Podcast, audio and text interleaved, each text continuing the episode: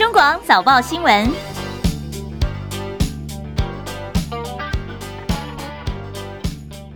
听众朋友早安，欢迎收听中广七点早报新闻，我是张庆玲。今天是中华民国一百一十一年十一月二十二号，今天是星期二，农历十月二十九。好，今天是二十四节气当中的小雪。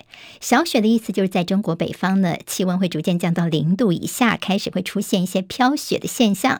那么台湾今天的天气状况如何呢？我们赶快来连线的是曾昭成预报员，预报员早安。主持人早，各位听众朋友大家早安。今天的天气是会逐渐开始转差的，水汽增多，然后东半部因为受到东风到东南风的影响，所以整天都会有一些迎风降雨的一个机会。那西半部的部分就是水汽增多的影响，所以今天的雨量是会增多的，而且白天开始就会有一些短暂降雨发生，尤其是在中部以北地区跟东北部地区会是比较明显的。然后越晚的话，降雨几率会越大，所以建议今天大家如果白天外出的话，到今天晚上都要携带雨具备用。那温度的部分是东北季风减弱，所以北台湾的气温是会开始回升的，中南部的气温就跟前几天差不多。白天的高温普遍都可以有二十八到三十一度，感觉上是会比较闷热的。那各地早晚的温度会是二十到二十二度，所以日夜温差比较大，大家要早出晚归，要留意增添衣物。呃，以上是中央气象局的天气。啊，所以说这下雨的情况，西半部来说，白天呃就开始降雨了，不是下午才开始。嗯，白天的今天白天的时候，这个降雨就会开始有零零星星的发生了，然后越晚的话，雨势会越明显。好像没有想象中天气来的好。好，谢谢曾昭成预报员现在天气方面的提醒。那么当然，今天开始会有些短暂雨的变化，请大家要特别的留意。今天清晨收盘的美国股市，联准会的官员最近表态是持升息对抗通膨的立场。另外，在中国大陆的疫情最近出现了一些升温的迹象，投资人开始担心说北京可能又要紧缩一些防疫措施了。这些消息都使得美股在今天是走跌的。好，那么今天。的美股看到，尤其这个礼拜会有感恩节假期，所以其实交易的日期是比较短的。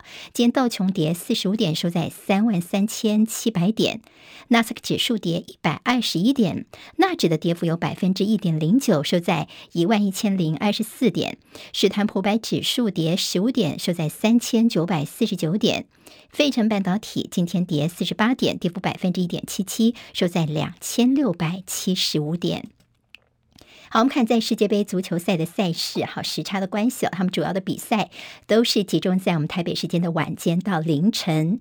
好，三场比赛是最新的消息。昨天晚上呢，第一场是世足赛的英格兰跟伊朗的 B 组赛事。好，这场比赛是比较早结束哦，就伊朗开赛就折损他们的主力门将，三狮军团英格兰队则是火力全开。这场比赛呢，六比二，英格兰收下了本届的首胜。另外，在世足赛的 A 组赛事方面，荷兰今天凌晨是二比零气走了塞内加尔，由荷兰收下分组赛的首胜，也维持十六场国际赛不败的纪录。荷兰连九届首战不败，上次输球要追溯到一九三八年了。好，那么最新一起才刚刚比赛完的是美国队跟威尔斯队的交手，这是这两支球队首度在世界杯足球赛当中碰头。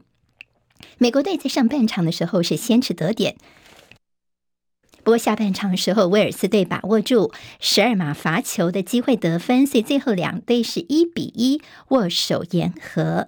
今天的几场重要赛事也帮大家来预告一下，朋友们可以把您的这个作息稍微调整一下。如果要追这些世足赛的球员的表现的话，好，今天傍晚六点钟是阿根廷对上沙迪阿拉伯。阿根廷的足球巨星梅西是生涯第五度世足赛的出赛，当然也是今天比赛的亮点。晚上九点钟是丹麦迎战突尼西亚。另外，在明天凌晨有两场比赛，零点是墨西哥对上波兰，明天凌晨三点钟是卫冕军法国队要对上的是澳洲队。好，那么这是在世足赛。接下来这个礼拜的一些啊，这一天的一些观赛重点，从晚间到凌晨，大家可以好好来把握一下。好，我们在广告之后还有更多的消息提供给大家，不要走开了。这是中国广播公司。好，现在时间是七点零五分，欢迎回到中广七点早报新闻，我是今天的代班主持人张庆玲。叶荣主播休假两天，所以今明两天都是我在空中为大家服务，也欢迎大家继续锁定我们的中广七点早报新闻。那么 YouTube 的直播现在正在进行，谢谢朋友，记得帮我们还是要分享、留言、按赞，好，按赞非常的重要，还有记得检查一下有没有订阅中广新闻网的 YouTube 频道，非常谢谢大家。好，我们刚刚谈到世足赛哦，其实还是有些这周边值得大家注意的，因为。这次世足赛其实争议还蛮多的，包括像英格兰等七个球队呢，先前本来是说他们的队长要佩戴反歧视彩虹背章。好，那么说呢，呃，这个彩彩虹背章主要是表示他们对于像是移工啦、女性议题，还有些多元性别族群的一些声援呢。他们本来是要戴背章的，但是 FIFA 已经先。告诉这些球队的队长们说呢，如果你们真的盖上这个背章的话呢，我就给你们吃一张黄牌。那么，所以他们就乖乖的没有把背章给戴上了。好，另外再看到了英格兰跟伊朗的这个比赛呢，在开赛之前，伊朗球员他们全队都没有开口去唱他们的国歌，而只是面无表情的站在那边听自己的国歌响起哦。那么为什么这么做呢？主要就是要声援伊朗女子艾米尼，因为没有戴头巾被打死，所掀起他们国内的反政府的浪潮。好，卡达在世足赛开踢之前呢，无预警的宣布场内的禁酒令，其实，在球迷哦，真的是非常的诧异。结果呢，在这卡达当地少数有卖酒的地方呢，在开幕当天就涌进了好几万人呢，到这边希望能够找酒来喝。结果就发生了有点像是差点像梨泰院的这个踩踏的这样的一个拥挤的情况，差点闹出人命。最后是出动了镇暴警察来维持秩序。每年的世足赛总是有些所谓的动物预言专家，像今年英国有一只被捧红的是双峰骆驼，它的名字叫做卡米拉哦。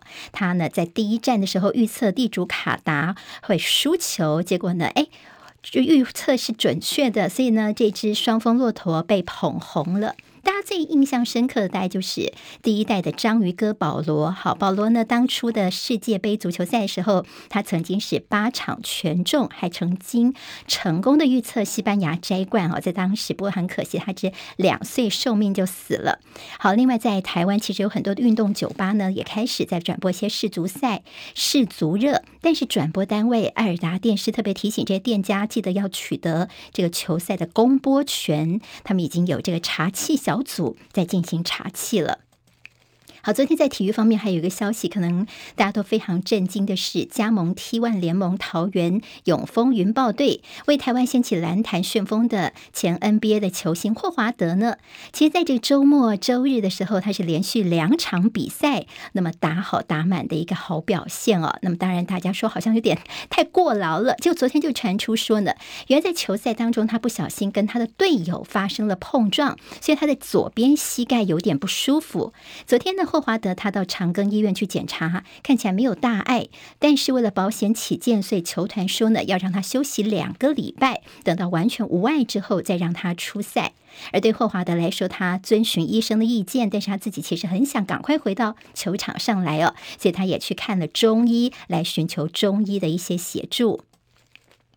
台北股市昨天是量缩震荡，中场下跌五十五点，收在一万四千四百四十九点，一万四千五百点关卡失守，成交金额一千七百七十亿元。好，这个金额呢是写下了十一月四号以来的一个低点。昨天三大法人是同步卖超的。至于在这货币方面呢，美元指数持续反弹，主要的亚币昨天普遍走跌。大陆疫情升温，使得人民币再度面临到了贬值的压力。新台币对美元昨天也是偏弱，是贬值了四分，收在三十一点二一。美国在今年暴力升息，股债市市场动荡，我们央行进场去调节足贬，所以看到央行第三季的国际收支概况，准备资产减少了四十一点二亿美元，也就是大约超过了台币一千两百八十亿元，减少的金额创下了二零零七年第三季次贷风暴以来的最大。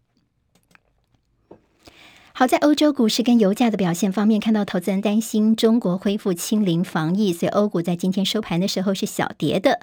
国际油价部分，沙特阿拉伯否认他们正在讨论要增产原油的媒体的这个报道。国际油价在今天走势动荡，最后是小跌作收。纽约商品交易所西德州中级原油十二月份的交割价跌三十五美分，来到每桶七十九点七三美元。好，另外伦敦北海布伦特原油一月份的交割价跌十七美分，来到每桶八十七点四五美元。好在印尼的西爪哇地区，昨天发生了规模五点六的强震，强震的死亡人数到目前为止最新一百六十二人死亡，另外有数百人受伤，以及有超过一万多人现在是流离失所。戚海伦的报道。印尼爪哇岛发生规模五点六地震，震央西安约镇还有数十名居民受困在瓦砾堆下，搜救人员和时间赛跑，希望能够抢救受困者。英国广播公司 BBC 报道，地震的深度只有十公里，有数十人被送到了医院，救援人员持续工作到深夜。由于地震发生的地区人口稠密，容易发生山崩，许多地区的房屋成了一片废墟。根据印尼国家灾害应变总署稍早公布的死亡人数是六十二个人，不过当地西爪哇省。省长利德晚的说法大幅提高了这个数字，而且他还提到，大多数罹难者都是孩童。官员指出，死伤人数恐怕会再上升，不少伤者骨折，有超过一万三千人因为这起强震流离失所，超过两千两百间房屋受损。美国有线电视新闻网 CNN 报道，地震之后两小时发生了二十五次余震，特别在大雨的情况下，警告还存在着山崩的危险。当局正为受灾民众搭建帐篷，还有避难所。记者戚海伦报道：好在哥伦比亚，则是发生一架载有八个人的小型飞机坠毁在住宅区，机上八个人全部都罹难，而地面上的伤亡则不明。台积电创办人、我们的 iPad 领袖代表张忠谋昨天在总统府举行记者会，说明此行 iPad 成果，而被问到他恭喜习近平。的二十大成功是否是蔡总统授意？张忠谋呢？他昨天的回应是说，这是他自己的主意。跟习近平的这个互动，恭喜他二十大的成功，这个都是我的意见，我自己的。龙头府的确曾经跟我讲，假如是有机会。不必避免，不必避免见面，不必纪念，避免打招呼，这是唯一的指示。好，昨天听到张忠谋说呢，如果说总统府方面唯一有给他什么指示，就是说呢，大概不用特别的去避免跟习近平见面打招呼。好，张忠谋的昨天的谈话谈到台积电未来在美国设厂的动态，今天会看到报纸把它做到头版头条。好，昨天这个消息出来之后，大家都非常的诧异，也非常的关心，主要是因为呢，美国新厂这边五纳米先进制程量产之后，昨天张忠谋正式说呢，要持续在这美。国产导入三纳米更先进的制程，好，三纳米也要到美国去了，这消息震惊了业界。而亚利桑那州呢，在美国这边，台积电厂是十二月六号机器的上架典礼，现在确定是美国的商务部长将会与会，也有发邀请函给美国总统拜登，但是拜登到底会不会来呢？现在还不确定。但对国际间打算把晶片的所谓去台化这样的说法，其实还看到艾斯摩尔最近对台湾是增加了投资。张忠谋昨天告诉大家说，其实现在全世界都已经体会到晶片真的是非常重要，而看到台湾有这么好的晶片，所以嫉妒的人非常多，羡慕的人也非常多。他说，这次 APEC 就有很多的国家跟他说，希望诶台积电能不能够到我们的国家来生产晶片？不过他说，因为台积电不可能把生产基地去分散到这么多的地方。好，这是张忠谋对台积电的这未来他的一个说明。而我们经济部长王美花则告诉大家说，台积电以后在台湾的产能大概是占全部大概九成，所以未来还是在台湾生产是最多的。张佳琪报道。台积电高雄厂七纳米与二八纳米制程进度近来传出变数，高雄是否赶紧出面说明？计划持续进行。经济部长文美花二十一号在立法院被询时表示，虽然受国际局势影响，台积电投资仍然会按部就班执行。目前高雄厂会针对二八奈米先执行。立委谢凤质询，本来认为全世界需要台积电晶片，台积电会成为台湾的细盾。未来台积电因为服务客户要在各国设厂，台湾还会有细盾吗？而且传出台积电除了已知的美国、日本等地设厂，还可能在意大利、德国、捷克甚至印度设厂。王美花答询指出，台积电有提到各种可能性，不排除，主要是客户的关系。但是可以肯定的是，台积电在台湾的生产会占最大部分。王美花说：“我可以很肯定的讲，台积电的主要的这个生产应该都还是台湾占最大部分。那再加上其他我们的晶圆厂在台湾的生产，还是一个最有效率、呃最好的一个生态呃生产的基地。”王美花表示，目前台积电在国内生产比重已经占公司的九成，即便在美国、日本设厂生产，都只占台积电一小部分。且台积电也承诺，先进制程会留在台湾，因为台湾已经有很好的供应链，因此它在台湾会持续壮大。中广记者张佳琪台北报道。好，上礼拜有一篇报道，不知道您有没有注意到？这是《经济学人》所出刊的二零二三年的趋势特辑，就在封面上面出现了包括蔡英文总统的照片在上面啊。所以总统就在脸书上面说，这代表我们台湾在各方面的表现，台湾人民的努力都受到了世界的高度关注。但是这恐怕是一个误解，因为《经济学人》呢，他们这篇报道主要的内页呢，是在评估乌克兰战争之后下一个国际上的冲突热点。在哪里？所以就觉得说台湾是可能发生战争的地方。好，里面有两篇文章有提到台湾，其中有一篇文章是说台湾会成为亚洲的乌克兰吗？另外一篇文章是说二零二三年哪里可能会爆发冲突？也就是说呢，这两篇文章其实并不算是肯定台湾人民的努力被全世界看到，而是分析说到底战争离台湾有多近。好，那么也看到蔡英文总统的照片出现在封面上面。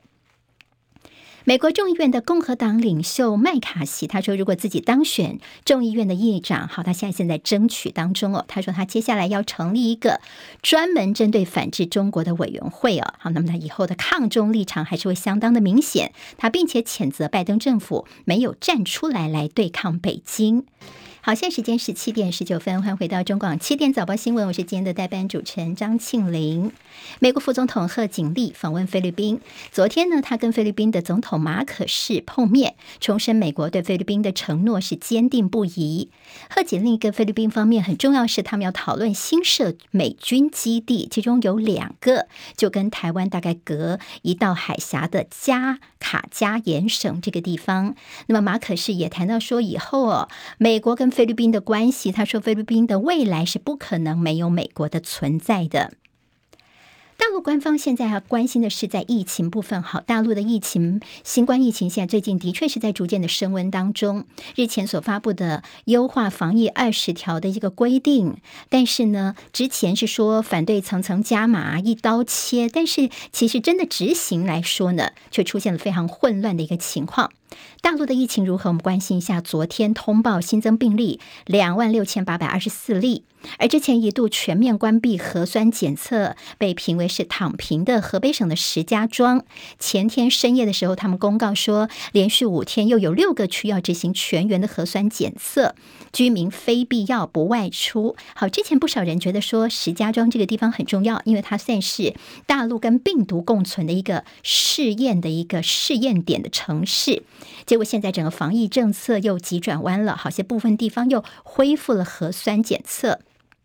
另外，北京昨天也看到说又通报有死亡的病例，这是两天内通报有三例死亡，而且呢，在北京的这个一天的感染人数已经是将近千例了。所以官员说，北京的疫情的确是面临到现在很严峻的一个情况。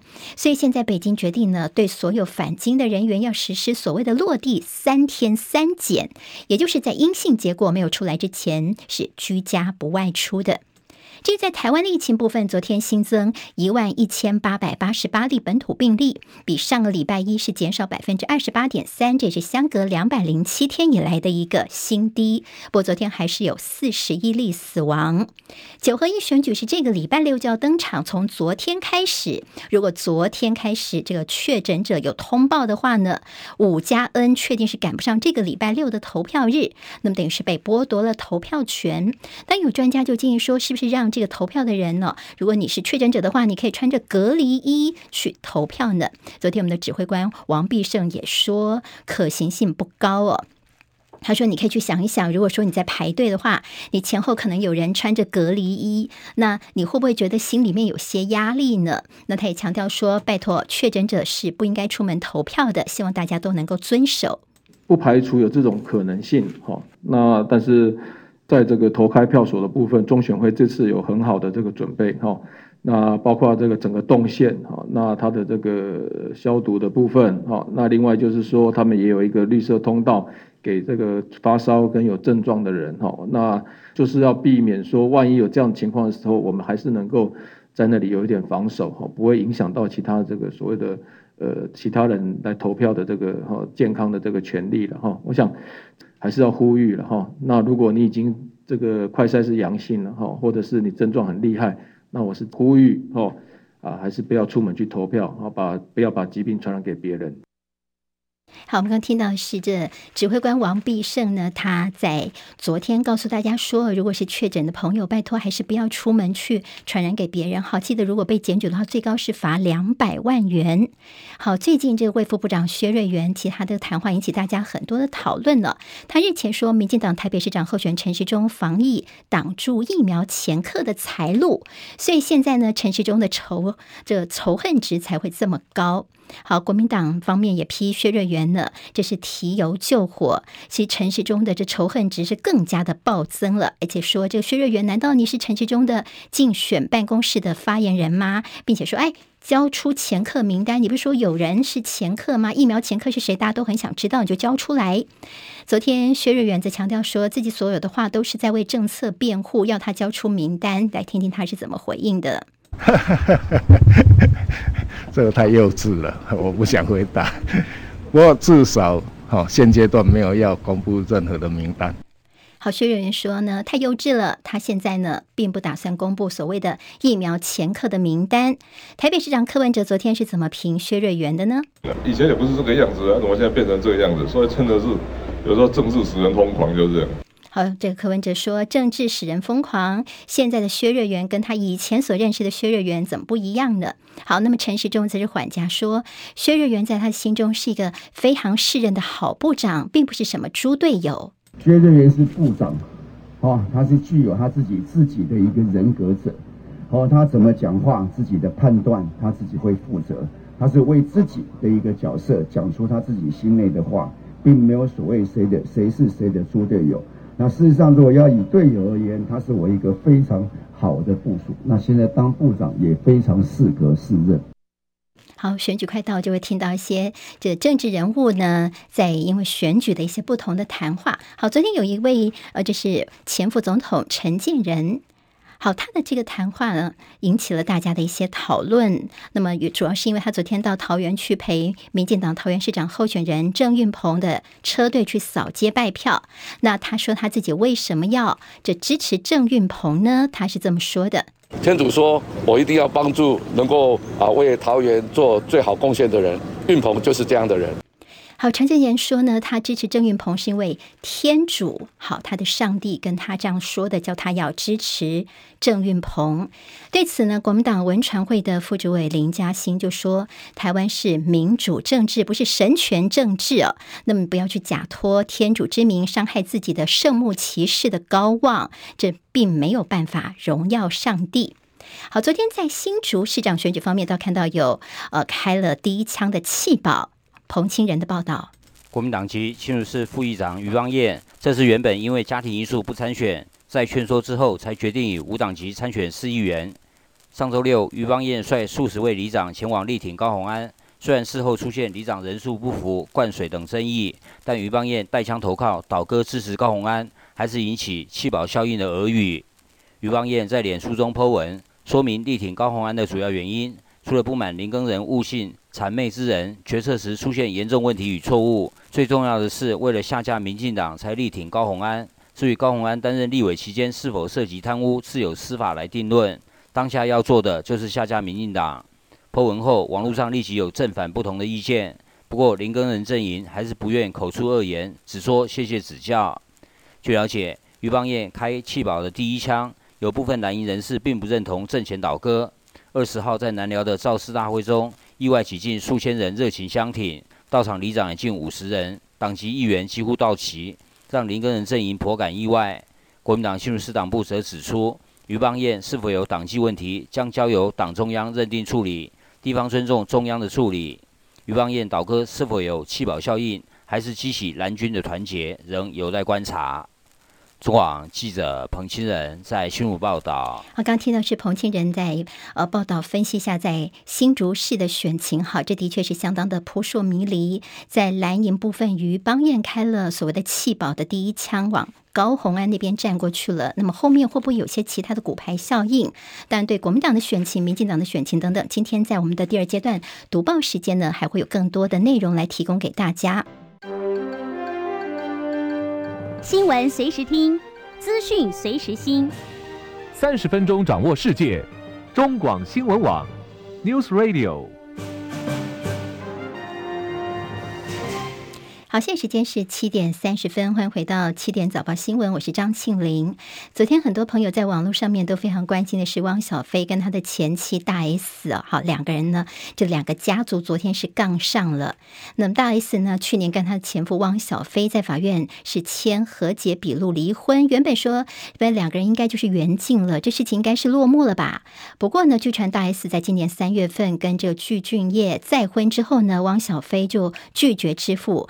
协议所约定的费用大概是少付了五百万元，就大 S 以说离婚协议呢，哎，你等于是毁约了，所以呢，向法院来申请强制执行获准。在扣押令等于出来之后呢，这消息曝光之后，昨天汪小菲在微博上面几乎是疯狂大暴走，他接连攻击大 S、小 S、S 妈哦，甚至呢，他就放话说他今天就要来到台湾。好，那么包括了这个汪小菲的母亲张兰，昨天也开了直播，好，也加入了战局。整个事情真的是让大家看吃瓜民众看的是非常的混乱哦。好，这家务事为什么让引起大家这么多的讨论？其实今天如果你看这报纸的。这影剧版面看到，哎，非常大篇幅。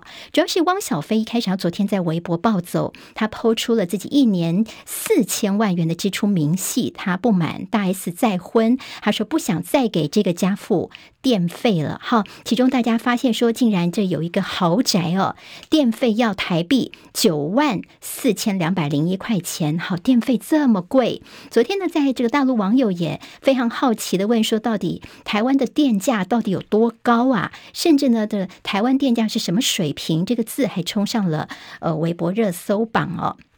好，汪小菲他其实是左批大 S，右批小 S。他还说啊，小 S 常年有服用没有经过医生处方的管制用的安眠药，还说小 S 的丈夫在外面哦，可能有些莺莺燕燕，甚至所谓的这个养女人的情况。而这个汪小菲的母亲张兰也加入战局，她在直播里面就说，这个汪小菲被大 S 戴绿帽子，他说什么初恋呐、根本就从来就没有断过联系哦，这是张兰的说法。好，他们都轮流开炮呢。其实呢，也引起了大家很多的讨论。那么 S 妈妈也觉得非常的委屈哦，为什么会有这样的一个说法出来？在白天算是还比较保持沉默的大 S 呢，昨天晚上是透过律师发表声明，他说其实孩子们都非常期待能够赶快看到爸爸，那么希望汪小菲不要封锁他，否则呢可能是第一时间呢要提醒他说不要情绪性的发言而触法哦。那么他必须要能够呃提醒汪小菲，那如果你汪小菲把我大 S 给封锁的话，我就不能够好好的提醒你了。好，汪小菲后来又回应说，哎呀，我就问你，我如果把孩子接回来北京来的过海。寒假到底行不行哦？好，那么汪小菲呢？他说他人要赶快今天要来到台湾哦。那么是不是就是现在症结点是要把孩子带回去过寒假，而引起这样的一个争执跟讨论呢？汪小菲到底今天能不能够来到台湾呢？当然，这个你如果是探亲的话呢，办手续需要几天的时间，那么可能不是说马上昨天说今天就可以到。还有现在就是在大陆飞往台湾的一些班机，可能也不是很多，所以能不能够订到机票，有没有适合的航班的？现在恐怕还是一个问题。好，昨天早上还有个消息是，昔日的抗议天王柯四海，昨天被发现他人沉尸在停在台北市一个公园附近的厢型车里面，他六十六岁过世。好，家属说起柯四海最近这个车子就是他的家哦，他就常年住在车上。警方初步判定是自然死亡，并非轻生。柯斯海他近年罹患帕金森氏症，很少出现在荧光幕前。回顾他过去的抗议史，好，大家比较有印象，就是只要什么记者会啦或名人受访的时候，你就会看到柯斯海拿着他的抗议标语，就站在这受访名人的后面哦。好，其实很多的媒体啊记者都非常的头疼，因为这个他的这个大大的抗议标语呢，你如果要去拍受访者的话呢，又躲不掉。那柯斯海也因此声名大噪，而他让大家印象最深刻的金句就就。是两千零五年的时候，他带着自己心爱的牛到总统府去抗议，但是违法惨遭没收牛只。好，那么因为他把他带到了二二八公园去喝水哦，这牛只后来就违反了水利法被没收了。那么现在呢，当时柯四海他的“马英九还我牛”这句话也变成他让大家印象最深刻的金句。中广早报新闻。我们进行中广早报新闻。我们第二阶段的读报时间，帮大家快速来浏览一下今天在台湾的三个日报、两个财经报纸到底有哪些新闻重点。我们刚刚先看看头版有哪些内容。哈，中国时报今天的头版头条给直播朋友看一下。好，包括说这 iPad 峰会台湾领袖代表张忠谋呢，他昨天在总统府开记者会，他特别告诉大家说，对台积电的最先进三纳米也要到美国去设厂了。好，这是。头版头条，另外在头版还看到是这个感染科的专家王任贤医生，好，大炮型的王任贤医师呢，对高端疫苗他向来有些呛辣的发言呢。他说呢，这高端疫苗的一些数据是卫福部找专家来操弄数据的，来帮助高端补考过关，所以说并不是什么当初十四比零没有意义，全票都通过的一个情形。好，那么这所谓的找了补教的背景的专家来帮忙做数。据据上的操弄吗？今天在中国时报头版当中有进一步的报道。另外，在中时头版还会看到是立陶宛驻台湾代表处不具有领务功能，因为立陶宛的贸易代表处这个月初在台湾正式的揭牌运作，就发现说好像它的名称啦、它的功能等似乎都不如预期哦。好，这是在中国时报间头版会看得到的。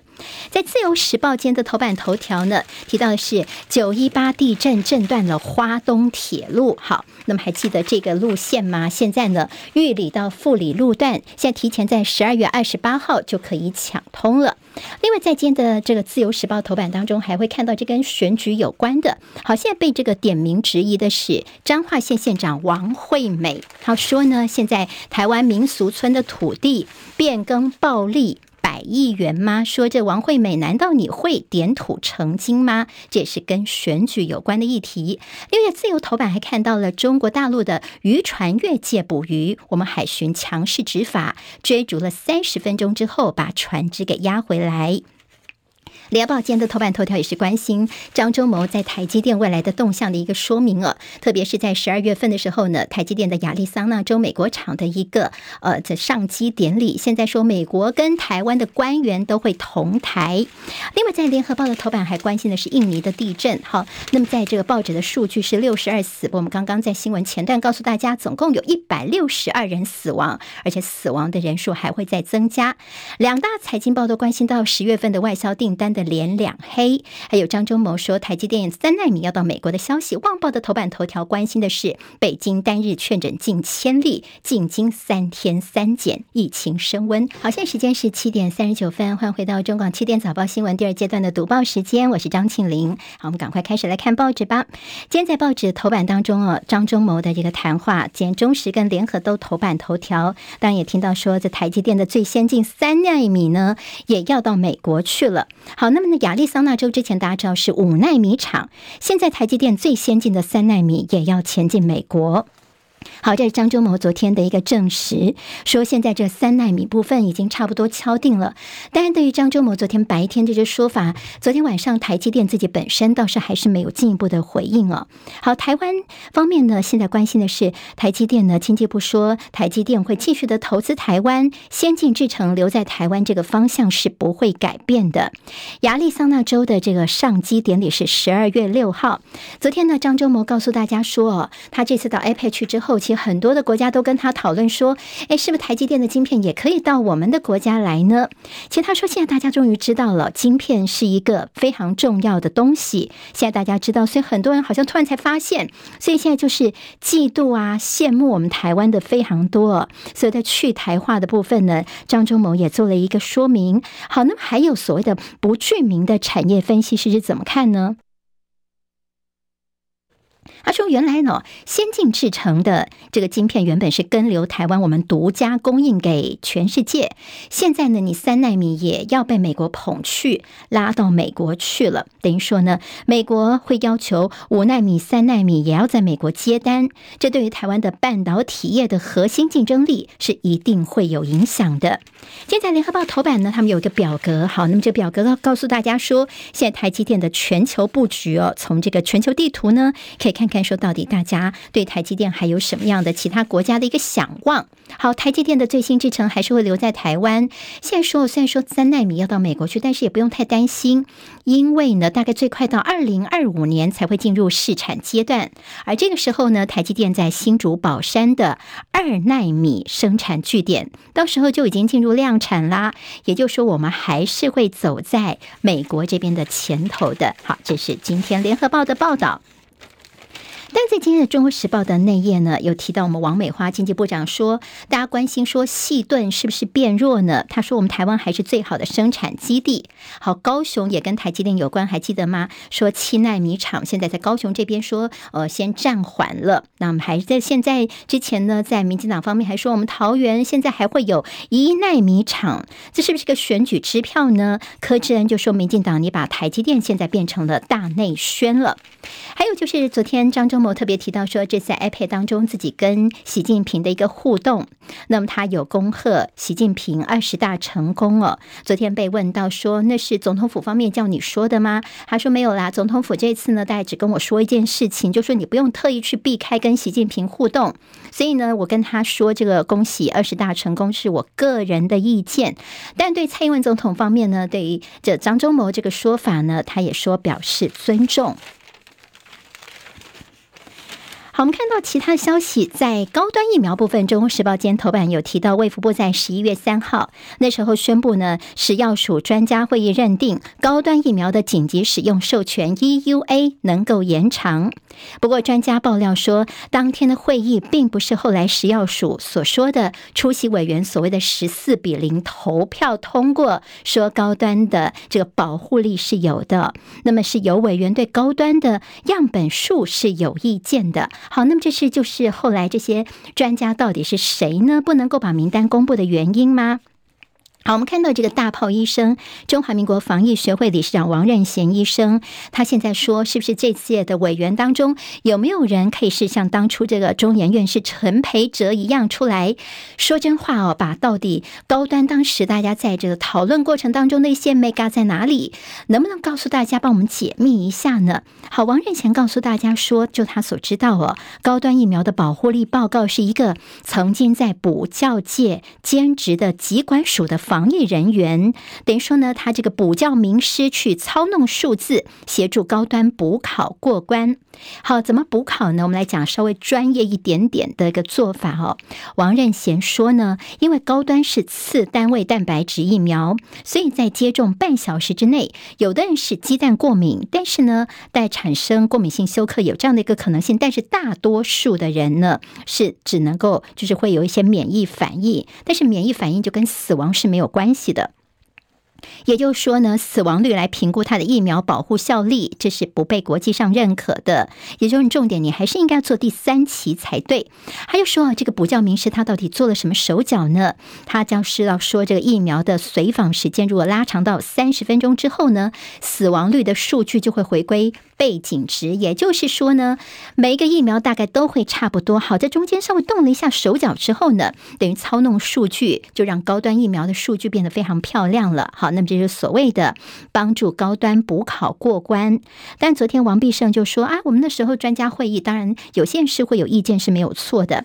而所谓的机关署人员兼任补教名师庄人祥发言人也表示说，没有这个人呢。好，所以这个事情现在似乎也变成了是一个呃罗生门了，大家也搞不太清楚到底是怎么样。好，薛瑞元是卫福部长，他最近的一些说法引起大家的一些讨论。所谓的疫苗前客说，他被酸说比猪队友还要猪。另外也激起了蓝白的候选人都说，薛瑞元应该要说清楚。甚至蒋万安说，你陈时中是当初在疫苗的这个采购阶段，你是卫福部长，所以陈时中呢，你现在不能够说你要选举就要闪避，你也应该要说清楚。好，薛瑞元昨天呢，大家说你就说出到底是谁是疫苗前客，他在立法。法院就说啊，太幼稚了，我不回答这个问题哦。他说现阶段他还是不会去公布前客名单的。那他最近的一些金句连发，连柯文哲台北市长都说，哎，他以前不是这个样子的。看来政治真的是使人疯狂。好，那么最近的这个口水战，还有黄珊珊，这是在民众党呃无党籍的候选人黄珊珊呢，她在造势的场合当中，还记得前几天时候呢，她有点暗讽蒋万安是靠着协统跟党政上位的。蒋万安的回应就说谢谢指教，并且强调说城市进步与否是民众是最有感的。好，黄珊珊就说哦。原来他对号入座了。好，那么说，亲民党主席宋楚瑜到现在也没有帮这个黄珊珊来站台相挺哦。黄珊珊就说：“嗯，大家不用特地的去聚焦一些特定的人士，因为宋主席呢，他不是台北市民啊。”好，那么今天在《中国时报》就说：“你把选民当作是色盲，黄珊珊恐怕也难以获利。你不是说你最痛恨、最讨厌口水战吗？就现在，你似乎是有点言行不一哦。”好，我们这次选举还看到了，呃，在一些选举人数的增增减减，引起大家关心的。像新北市是全台湾最大的票仓，新北市的选举人数呢，比上一届是多了五万多人有投票权。另外，在台北市方面呢，这选举人数则是少了十三万。多人了，好，那么现在呢，呃，这样的一个对选情的影响，可能还要再关心。还有昨天有新闻说，好像这国军今年的放假哦，没有为这个阿兵哥他们的投票权特别来做一些来呃方便他们。那么现在就说没有没有没有，我们还是会做一些让大家最大能够投票、能够回去投票的为他们的标准。就选举日当天十二点钟交接哦，早上有人回去投票，赶快回来。那么下午还有人可以去投票，就是要保障大家的投票权。好，确诊者呢是不能够投票这个问题，今天在联合报的内页还是有大篇幅的报道，告诉大家说，确诊就禁止投票，真的是威吓人民行使主权。指挥中心说有绿色通道啊，如果你有发烧的话，可以这走，有些特别做法，好，都有绿色通道。为什么确诊者还是不能够投票呢？可能很多人心中还是有疑虑的。在广告之后继续提供给大家，不要走开。中国广播公司。好，现在时间是七点四十九分，欢迎回到中广七点早报新闻，我们第二阶段啊，好，最后的这段的读报时间，我们刚刚看到了在疫情部分，因为确诊者呢，他们如果是昨天通报确诊的话呢，这个礼拜六是赶不上投票，因为我们有五加 N 呢，好，这前五天都不能够出门，所以现在呢，这个新闻分析说，选务怠惰冲击选情，也冲击到疫情。好，只要禁止的话，就有可能会地下化，有黑数化，可能很多人呢这几天。如果发现说，哎，自己原来快筛两条线之后，他就不通报了，不通报的话，他照样可以出门去投票，那么就会造成说呢，未来几天你会看到，哎，确诊人数下降，但是其实这是假的数字，因为大家干脆就不通报了，那么会变成说你在选举的投票的时候呢，呃，周围是不是有些黑数出现在你周围，甚至造成了选务人员他们的一些危险呢？这个部分的确是大家现在比较担心的。好，那么所谓的这个投票权的被呃有没有些违宪的问题？昨天立委在问司法院的秘书长的时候呢，哎，这个不能就让确诊者去投票，是不是违宪？他的回答是说，嗯，这个部分司法院我们不表示任何的意见呢。好，那么这个是呃昨天我们看到在投票权的部分的一个讨论，但政府怠惰呢，也是大家呃要问的一个问题。好，专家告诉大家，礼拜六投票的时候到底该怎么办？你会看到两种意见呢。好，一种意见是施文仪，他是前疾管局的副局长，他说呢，到时候确诊黑数在投票日那天一定是会非常的多。所以就强制呼吁说，如果是高危险族群，一个投票过程当中做好自我防护，甚至说呢，干脆就不要去投票好了。好，那这是他一个说法。但还有在投票开票所的时候，有时候你会碰到什么左右邻居好久没见面到的人呢，就会哈拉个几句。但是因为疫情当前哦，所以呢，拜托大家还是尽量的不要去这个哈拉哈拉讲话哦，保持社交距离，这个部分是要做到的。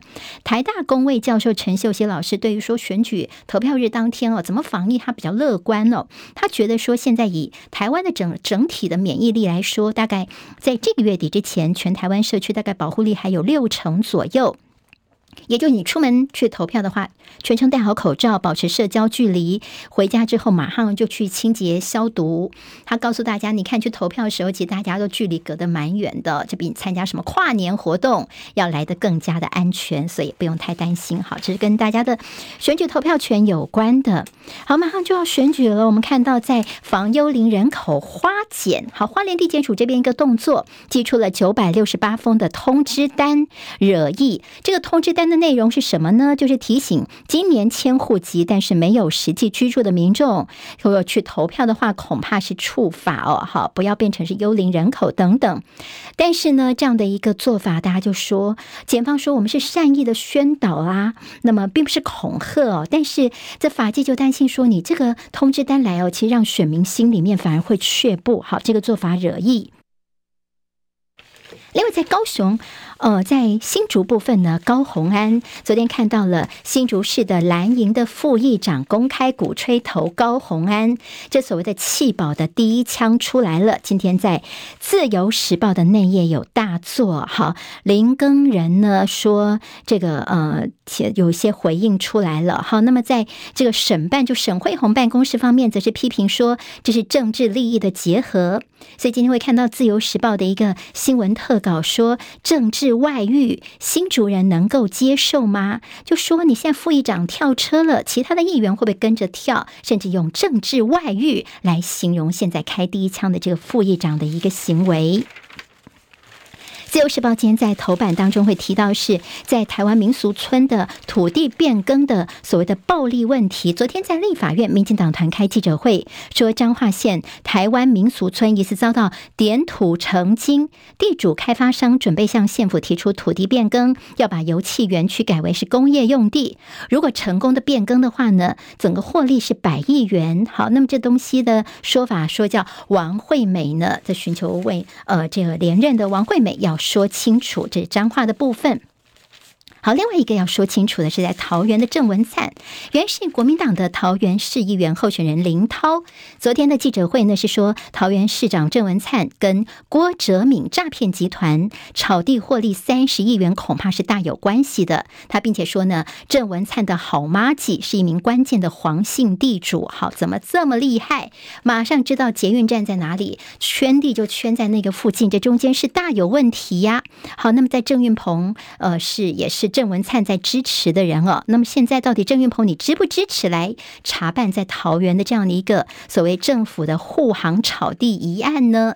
林涛昨天提出的质疑，当然郑文灿非常的生气哦，所以他就说呢，哎，他要保留提告啊。好，那么在选举之前呢，这样的动作呢，也是呃非常大的一个动作。中时报今天在头版当中提到是立陶宛的贸易办事处这个月初在台湾正式的揭牌运作，但是民进党立委罗志正昨天就问。我们的外交部长吴钊燮问他一个问题哦，他说：“你看他的名字叫做立陶宛贸易代表处，名称没有台湾也没有台北，这有没有符合外交部的期待呢？”就吴钊燮就说真话，他就说：“哦，因为哦，这个代表处呢，它是他们的经。”呃，他们的经济创新部设立的，也就是说，这个代表处不是在他们的外交体系下头的。好，那么这个做法，它的功能性等等哦，现在并不具有领悟功能，也就是功能是被阉割的。那我们就会提醒对方说啊，如果是代表处的话，你们还是应该要有一些这方面的功能哦。好，那么听起来呢，态度还算是所以比较消极一点了。《